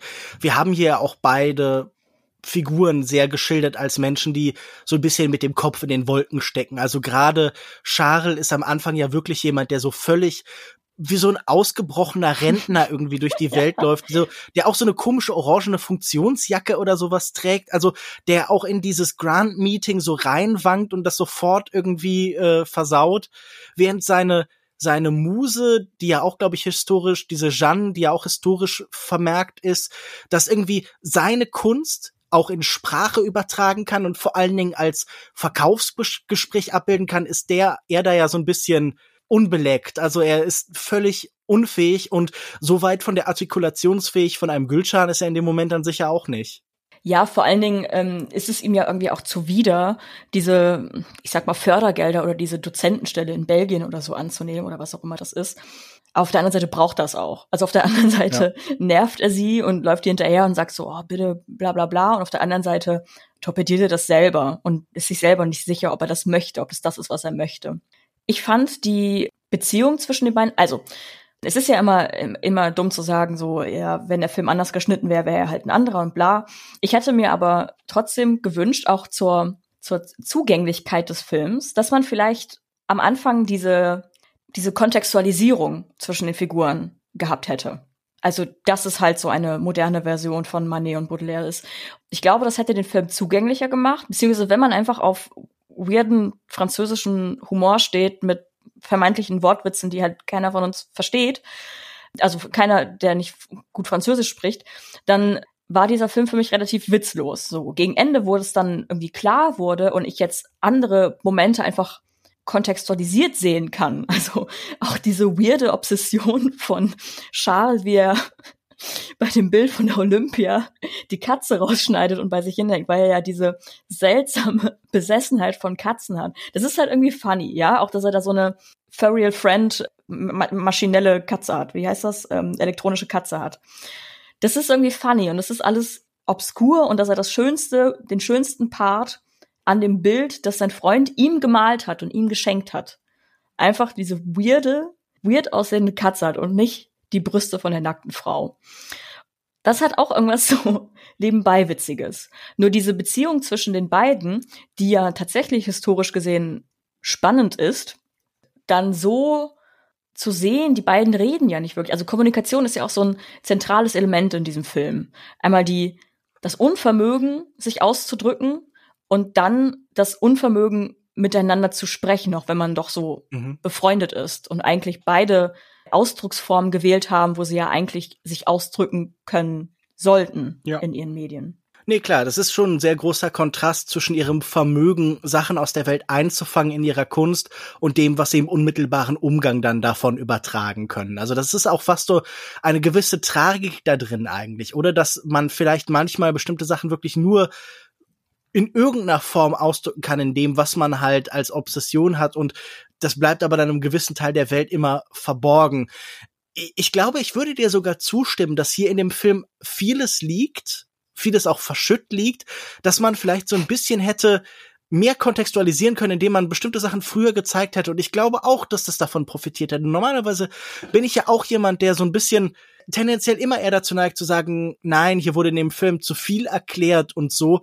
Aber ich glaube einfach, viele von den Interaktionen werden irgendwie wirksamer gewesen, hätte man bestimmte Sachen, in bestimmte Informationen früher gehabt, weil die ja auch nicht nicht das schaffen, Sachen rückwirkend irgendwie mit Sinn aufzuladen. Also es ging mir überhaupt nicht so, dass ich dann plötzlich das Gefühl hatte, wenn ich mehr über diese beiden weiß, dass dann bestimmte Zwischenfälle greifbarer werden, sondern der hat ein Level von Abstraktion, von Absurdität, vom fast surrealen Umgang, das ich irgendwie überhaupt nicht interessant oder zielführend fand. Aber für mich war hier schon noch genug zu bergen, genug, was irgendwie sicher ver vergraben lag, aber was ich mit großer Freude dann irgendwie geborgen habe. Und ich glaube, wenn man sich so vorher so ein bisschen einliest, dann hat man auch noch mal mehr Freude mit dem. Und also das sind jetzt beides künstlerische Figuren, die ich halt so vor allen Dingen so kenne, wie man sie halt kennt, irgendwie, wo, dass man halt so ungefähr weiß, was sie waren, was sie gemacht haben. Ich glaube, ähm, und dieser Film fordert jetzt ihr historisches Bild nicht besonders raus, aber folgt auch nicht allzu stumpf dem, was man schon kennt, sondern ich glaube, das ist irgendwie ganz interessant als historischer Blick auf die beiden Figuren und auch ganz interessant als Versuch, das in die Gegenwart zu hieven. Ich glaube, viele der anderen Themen, die hier in so diversen Beschreibungstexten angesprochen werden, zum Beispiel, dass es auch um Kolonialismus geht oder so, da habe ich das gesehen, da kann ich verstehen, welche Passagen gemeint sind, aber das fand ich jetzt ehrlich gesagt nicht so wahnsinnig überzeugend. Also ich glaube, das ist ein Film, der auch mit seinen 72 Minuten gut daran getan hätte, sich stärker auf die besten, auf die intensivsten, auf die lustigsten Momente zu konzentrieren und der in diesem wandelnden sicher auch irgendwie eine ganz angenehme Grundstimmung irgendwie schafft. Und wenn man Lust auf so rumhängen mit zwei Figuren hat, mit etwas verwirrten, verrückten Professoren, dann ist das schon auch ähm, unterhaltsam, aber ja, es, es wird auch nicht mein Lieblingsfilm des Jahres, aber ich fand, er hatte schon seine Momente. Ach ja. Ja. Ich, gut. ich fand die, also viele der Figuren standen für mich manchmal einfach so richtig lost in der Gegend rum. Wenn das, wenn das Humor sein sollte, dann ist das vielleicht nicht meiner. aber ähm, wenn das Humor ist, dann sollten Sie es bitte dazu schreiben. Ja, genau. Ich würde mir bitte den Kontext dazu wünschen. Nein, also für mich wirkte das alles jetzt im Nachhinein, ja, es gibt ein paar witzige Momente oder nette Momente, aber vieles scheitert dann für mich wieder an dieser Gülschan-Figur, die für mich kaum Nährwert hatte. Also auch ja. diese ganze Geschichte von, äh, er trifft dann diesen Bibliothekar, der ihn dann buchstäblich Bildung gibt und Kontext gibt, die quasi auch den Zuschauern fehlt, um halt irgendwie die Geschichte richtig zu verstehen oder die einem auch fehlen würde, wenn man halt nicht äh, die Geschichte von Manet und Baudelaire kennt. Das ist für mich immer so ein bisschen so eine Hürde, an solche Filme ranzukommen. So, das ist wieder so ein, ja, okay, jetzt haben wir hier zwei Kunstfiguren aus der Geschichte und bla, und das wird jetzt hier neu übersetzt und erst am Ende wird es offengelegt, also sehr explizit offengelegt. Es ist so ein bisschen gemein den Zuschauern gegenüber. Es ist so dieses, ich stehe über euch, ähm, ich, ich kenne mhm. den Kontext und ihr könnt jetzt gucken, was ihr mit der Geschichte macht. Vielleicht sollte auch einfach erstmal diese Geschichte, äh, diese, diese Beziehung zwischen den Menschen ohne Kontext gezeigt werden, damit man sich sein eigenes Bild machen kann, um am Ende zu sagen, so, es ist äh, inspiriert von äh, einem Künstler und einem Dichter. so, also das finde ich immer hm. schwierig. Also sich, wenn ich das Gefühl habe, es wird sich absichtlich über die Zuschauenden gestellt, in dem kein Kontext gegeben wird und man davon ausgeht, dass man eine gewisse Grundbildung intellektuelle Grundbildung, wie auch immer, hat. Das finde ich immer so, ja, okay, hm. thanks, I guess.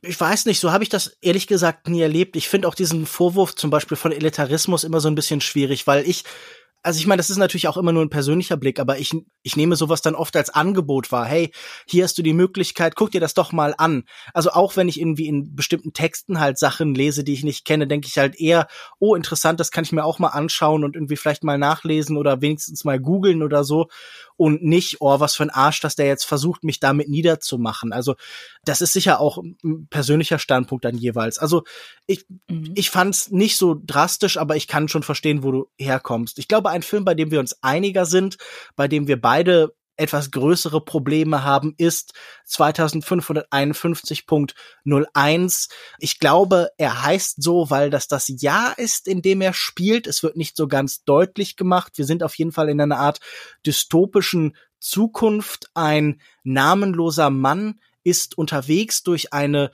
ja, so eine Art Gewölbewelt. Vielleicht ist die Menschheit in den Untergrund geflohen. Wir wissen es nicht ganz. Alle in dieser Welt tragen seltsame Masken. Wir wissen nicht, ob das darstellen soll, dass sie vielleicht tatsächlich so aussehen, also ob es hier eine Welt voller Mutanten oder in Form unseres Hauptdarstellers so eine Art Affenwesen ist oder ob das tatsächlich Menschen sind, die Masken tragen. Vielleicht ist es auch irgendwas dazwischen. Vielleicht sind Maske und Gesicht ja halt hier ungefähr dasselbe. Ich meine, das ist ja auch ein Thema, das wir hier schon heute Abend hatten bei zum Beispiel Inuo. Aber er versucht in so einer Abwandlung, wie uns zum Beispiel im Beschreibungstext gesagt wird, von Chaplins The Kid, ich glaube von 1921. Ich glaube, das ist ein Zweiroller damals von ihm gewesen. Also äh, ich glaube, der ist so 40 Minuten lang oder so. War auch der erste Langfilm von äh, Chaplin. Ja, okay, ja, dann ist er wahrscheinlich doch drei Rollen schon mal so knapp über eine Stunde dann.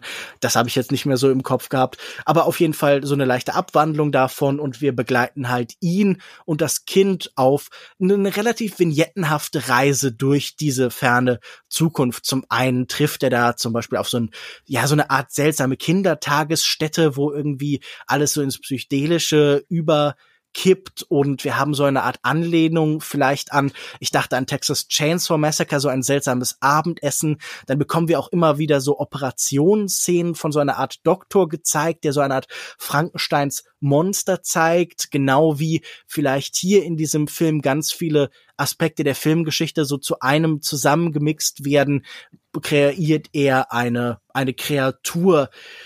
Aber ich glaube, wir haben uns mit dieser schlurfenden, zombiehaften Schöpfung von Film ein wenig schwer getan, oder? Also ich muss sagen, ich habe überhaupt kein Problem mit allen Elementen des Ganzen, mit allem, was hier verwendet wird, aber mit dem finalen Ergebnis habe ich mich vor allen Dingen gelangweilt, weil ich die ganze Zeit dachte, das ist ja gut und schön, dass man sich hier auf vieles bezieht, aber ich habe nicht das Gefühl, dass es wirklich gelingt, hier Leben einzuhauchen, dass wirklich über dieses Material, das hier verwendet wird, was zu erzählen ist. Ich fand das auch nicht so wahnsinnig anregend, also stilistisch hat das so ein bisschen was von einem Fanfilm oder so. Also wenn das jetzt irgendwann, keine Ahnung, die YouTuber von Smosh oder so gemacht hätten, hätte ich das auch nicht seltsam gefunden.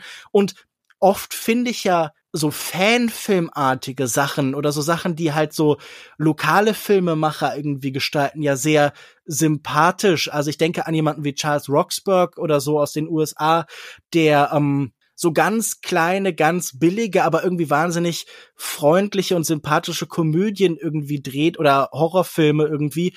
Aber das hier wirkte auf mich einfach plump und langweilig und auf so eine uninteressante Weise so zusammengeklaut. Also da konnte ich mit der Bricolage oder was auch immer der Versuch hier war, nicht viel anfangen.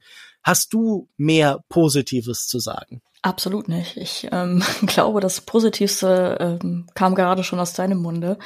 Für mich hatte der Film zu Beginn erstmal so eine Musikvideo-Ästhetik. diese Anfangssequenz, oder? Wo zum Metal genau. so die Autoritäten, die klassischen faschistischen Polizeisoldaten mhm. gegen irgendwelche Mutanten oder Menschen kämpfen. Das sieht aus wie so ein System of a Down oder Korn Video oder ja. Nein, in Schnells oder so. Genau, und dann ist da dieses gruselige Kind, das zwischen den Fronten steht mit dem Sack überm Kopf und äh, das wird dann gerettet. Und dann beginnt diese Geschichte, wie dieser Dude, von dem wir eigentlich nichts wissen, außer dass er in irgendeinem Widerstand war, irgendwie versucht, mit diesem Kind klarzukommen und einen Platz ja. für dieses Kind zu finden. Wir sollten vielleicht noch ganz kurz erwähnen, dass es ein Stummfilm ist, weitestgehend, oder? Also, dass ja. es natürlich Geräusche und Musik eingespielt werden, aber dass quasi keine Dialogzeilen zu hören sind, sondern alles durch Gestik und Mimik, vor allen Dingen durch Aktion eben erzählt wird, oder? Genau, es gibt auch keine Texttafeln, wie es die im klassischen Stummfilm gegeben hätte. Also es gibt auch wenig gesprochenes Wort. Also auch wenn es so gesprochene Wörter gibt, sind die meist so bisschen verzerrt oder so murmelig. Man, man kann keine richtigen Wörter ja. verstehen. Also es ist auf jeden Fall technisch so, als könnte man keinen genau. Synchronton, genau. keinen Sync-Sound irgendwie einsetzen. Genau. Äh, stattdessen gibt's halt viele verschiedene ähm, eklektische Klänge und musikalische Untermalung. Also es fängt dann ähm, mit so einem Metal-Musikvideo ähm, an, würde ich jetzt, würde ich das so nennen. Und dann hat es auch weitestgehend manchmal so Klaviermusik von einem, wie, wie man es von einem Stummfilm kennt, oder es kommen elektronische Klänge, oder da kommt einmal so eine, nicht, ich weiß nicht, also Hardstyle, Dubstep, Musik, die aber so vorhersehbar war an dieser Stelle. Das war so, das war, ich dachte mir so, ich weiß jetzt genau, was für eine Art von Mucke da kommt. Und natürlich mhm. kam diese Art von Musik da. Ich musste da irgendwie an The Prodigy denken. Ja, ja, so ein ja, genau. so auch, oder? Ja. Ja. Und passte auch von der Ästhetik. Also da war es für mich wieder ein Musikvideo. Genau auch in dieser, in diesen Szenen, die da gezeigt wurden. Das war dann für mich der noch ein Musikvideo im Film. Und das Ding ist ja, dass ja auch für die, die paar Kritiken, die ich dann gelesen hatte, ähm, dass sie das so in einer Linie sehen mit Charlie Chaplins The Kid, wie du es am Anfang schon meintest. Der, der, die Episode 1, also dieser Film, heißt ja auch mhm. The Kid, literally. Also ja, also wie der Chaplin. gibt anscheinend, es wurde noch eine Episode 2 angedroht. Genau. Ja, die ähm, Orgy of the Dead oder so heißt sie. Da lebt man ja, sich dann genau. an was? James Woods an. Ich weiß nicht, aber ich, ich weiß, mein, was ich mir anschauen Was rede ich denn? Ja, ach, wer weiß, ob das kommt, aber äh, Orgy of the Dead ist ja, glaube ich, ein Film von Ed Wood, wenn ich das nicht falsch im Kopf habe. Aber diese offensichtliche Parallele wird ja gezogen zu Chaplins groß gefeierten Werk. Die Ähnlichkeit ist ja auch gegeben, dass da äh, eine Person ein Kind zu sich nimmt und versucht irgendwie in dieser Unterwelt, in dieser Armut, in diesem Chaos irgendwie klarzukommen. So. Das heißt, es gibt Parallelen, aber das wirklich in einer, in einem Satz zu nennen mit Chaplins The Kid, finde ich ehrlich gesagt vermessen. Also, ich finde halt, dass The Kid ausgemacht hat, dass das äh, ein sehr emotionaler Film ist, ein sehr, ein Film, der mit viel autobiografischen Elementen gespielt ja. hat, also und natürlich auch viele Emotionen auslöst und besonders war und immer noch ist für die Filmgeschichte vor allen Dingen. Und dann kommt das, was wir uns ansehen mussten. Und ich finde, das ist, das wird dem Ganzen nicht gerecht. Es, es ist so ein Potpourri an Stilelementen, Musikelementen, die aber alle meiner Meinung nach in ihrer Mischung nicht gelungen sind. Also du kannst einen Smoothie machen und den kompletten Obstkorb da reinwerfen, aber es macht es noch nicht zu einem guten Smoothie, weißt du? Und auch wenn dann so Slapstick-Elemente drin sind, dass er am Anfang auf einer Bananenschale ausrutscht und keine Ahnung, was alles so. Ich verstehe, wo das hin soll und so, aber ey, ich habe das Gefühl, der Film verrennt sich in diesem Untergrundtunnelsystem auch sehr oft. Ja, ich, ich will ehrlich sein. Also, das ist kein Smoothie, in dem man alles Gemüse und Obst reingekippt hat. Da hat jemand in den Mixer geschissen und dann einfach kräftig umgerührt. Und das ist dann das Augen Ereignis. Ja, also ich, ich finde ja diese ganzen Versatzstücke, wie schon angedeutet, alle völlig okay. Und ich mag auch, wenn man sich ganz bewusst an irgendwie an B-Filmen und dem, was manchmal unter Trash filmiert, orientiert. Und es gibt auch viele Filme dieser Art, die mir sehr zusagen. Also ich weiß noch, dass ich im Forum der Berlinale vor, ich glaube, so drei Jahren die Kinder der Toten von Kelly Copper und Pavol Liska gesehen habe. Basierend auf irgendwie einem Roman von Elfriede Jelinek, aber so adaptiert als chaotisches Zombie-Trash-Fest, so ein bisschen angelehnt vielleicht an Schlingensief. Und Schlingensief wäre ja auch ein Bezugspunkt, auch jemand, der mit sowas wie dem Deutschland-Kettensägen-Massaker irgendwie Sachen gezeugt hat, wo man diesen Bezug zum Theater und vielleicht auch zu dem, was halt im Theater der Grausamkeit so passiert, also der das interessant zusammengeworfen hat. Und da habe ich immer irgendwas mitmachen können. Da habe ich auch was empfunden, da habe ich mich vielleicht geekelt oder da hatte ich Spaß dran. Hier habe ich mich einfach durchgängig gefühlt, wie gesagt, als hätte ich so eine Art schlecht gemachten Fanfilm, als würde jemand mit seinen Freunden irgendwie mit einem VHS-Rekorder, aber in einem Kontext, wo dann ja, weiß nicht, dann noch so eine Prätension damit einhergeht. Und ich glaube auch nicht, dass da irgendwas aufsummiert rauskommt. Also, wie du schon gesagt hast, dieser Vergleich mit Chaplin verbietet sich natürlich eigentlich von allein. Also, ich will jetzt auch Chaplin nicht auf dieses Podest stehen, auf das er stellen, auf das er natürlich gehört. Aber das ist ja nun ein großer Humanist, aber auch eben ein brillanter Komiker, jemand, der an sich gearbeitet hat, noch und nöcher. Jemand, der auch, wie du schon angedeutet hast, einfach da seinen ganz eigenen Schmerz, der dieser einfach wirklich wie von Charles Dickens geschriebenen Kindheit irgendwie verarbeitet hat.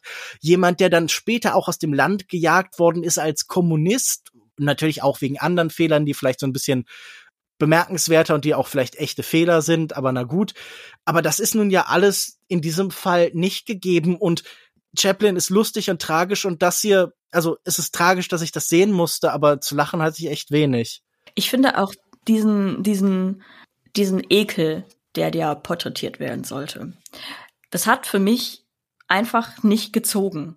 Und ich weiß nicht genau wieso, weil das war schon ein sehr unästhetischer und ekliger Film und er sollte es auch sein. Vielleicht war ich deswegen so ein bisschen wie so ein trotziges Kind und dachte mir so, mh, mehr hast du also nicht zu bieten. Also im Sinne, nicht im Sinne von, werd noch ekliger, sondern da ist nicht mehr hinter.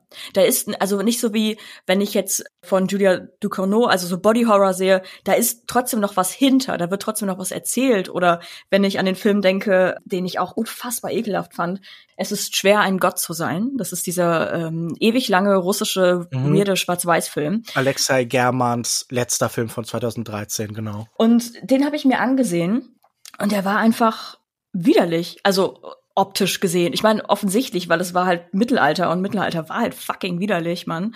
Aber äh, ich, da waren halt, das war halt nicht Ekel des Ekels willen. So, da, da gab's noch irgendwas hinter, wenn da gezeigt werden sollte, ja, okay, das ist dann irgendwie ein menschlicher Körperwert oder generell sind Körperwert in dieser Dystopie, bla bla bla. Das hat für mich alles trotzdem nicht gezogen. So, also das war so mhm. ein, wo, wo wolltest du hin, Bruder? Wo, wo wolltest du hin? Ja, wo auch immer man hin wollte, man ist wahrscheinlich nicht ganz dort angekommen und wenn ein zweiter Teil irgendwann erscheint, ich werde nun nicht der Erste sein, der sich in die Schlange am Kino, in dem das läuft, stellt. Äh, vielleicht bei Critics Debate ein Programm, das definitiv Angebot zum Streiten macht. Hier fallen wir hier auf dieselbe Seite bei äh, Edouard und Charles waren wir, glaube ich, tatsächlich im Debattenmodus, aber insgesamt hatten wir, glaube ich, mehr Freude, mehr ästhetisches und mehr erzählerisches und mehr allgemeines Vergnügen an dem Libertin-Programm. Richtig? Ja, würde ich so unterschreiben. Was ich, glaube ich, bemerkenswert fand, ist, dass man hier auch noch so viel Querverbindungen hat, die man vielleicht auch zum anderen Programm setzen kann. Also, dass man auch den Blick vielleicht ein bisschen geschult bekommt bei der Woche der Kritik für die Möglichkeit zur permanenten Vernetzung, zum Netzwerken zwischen Filmen, weil ich jetzt auch zum Beispiel bei Manet dann dachte, okay, auch jemand, der irgendwie komisch am Übergang zwischen zwei Epochen steht, der vielleicht ein bisschen zwischen die Stühle fiel, wie du das vorhin beschrieben hast mit der Frage nach Realismus und modernistischen Tendenzen. Und gleichzeitig haben wir dann in Inuo zum Beispiel auch jemanden, der eine Kunstform macht, die nicht aus der Zeit fällt, sondern die von der Zeit abfällt, der irgendwie ein bisschen in die Zukunft schon verweist. Und da habe ich auch das Gefühl, man könnte diese Filme auch immer anders kombinieren und würde immer spannende Ereignisse und Ergebnisse bekommen. Aber äh, die Konstellationen, die entstanden sind, waren definitiv spannend genug ich glaube, wenn wir wieder die Möglichkeit bekommen, schauen wir uns auch gerne in den nächsten Jahren immer wieder mal an, was hier bei der Woche der Kritik so stattfindet. Und ich muss auch sagen, dass ich gerade viele dieser programmatischen Texte, die jetzt parallel dazu erschienen sind, auch sehr spannend und sehr ergiebig fand. Also ich finde diese textliche, kritische Dimension schon auch eine große Bereicherung. Ob man die jetzt wahrnimmt oder nicht, aber ich finde es ganz toll, dass dieses Festival eben dieses Angebot macht. Und das finde ich, das passiert auf anderen Festivals viel zu wenig tatsächlich. Ja, für mich ist auch immer wieder eine Freude. Zum einen sehr viele weirde Filme zu sehen. Zum anderen natürlich auch die kritische Auseinandersetzung. Jetzt zum zweiten Mal mit dir, Lukas. Ähm Und wir ja. hassen uns immer noch nicht. Also. Wer, wer, wer weiß, wer weiß. Vielleicht, wenn ich irgendwann die Karikaturen, die du von mir gezeichnet hast, sehe, dann gibt's aber Ärger. Du, ich mal wunderschöne Karikaturen. Davon bin ich fest überzeugt. Das war unsere Folge zur Woche der Kritik. Hört auch gern beim nächsten Mal rein, wenn wir wenn wir reden über Moonfall von Roland Emmerich, über Automaton von Berit Glanz und Yellow Jackets, Yellow Jackets. die neue Showtime-Erfolgsserie, von der all eure Freunde und Feinde schon seit Wochen schwärmen. Wir schauen, was passiert, wenn Fußballstars abstürzen. Tschüss, vielen Dank fürs Hören und auf Wiedersehen. Tschüss.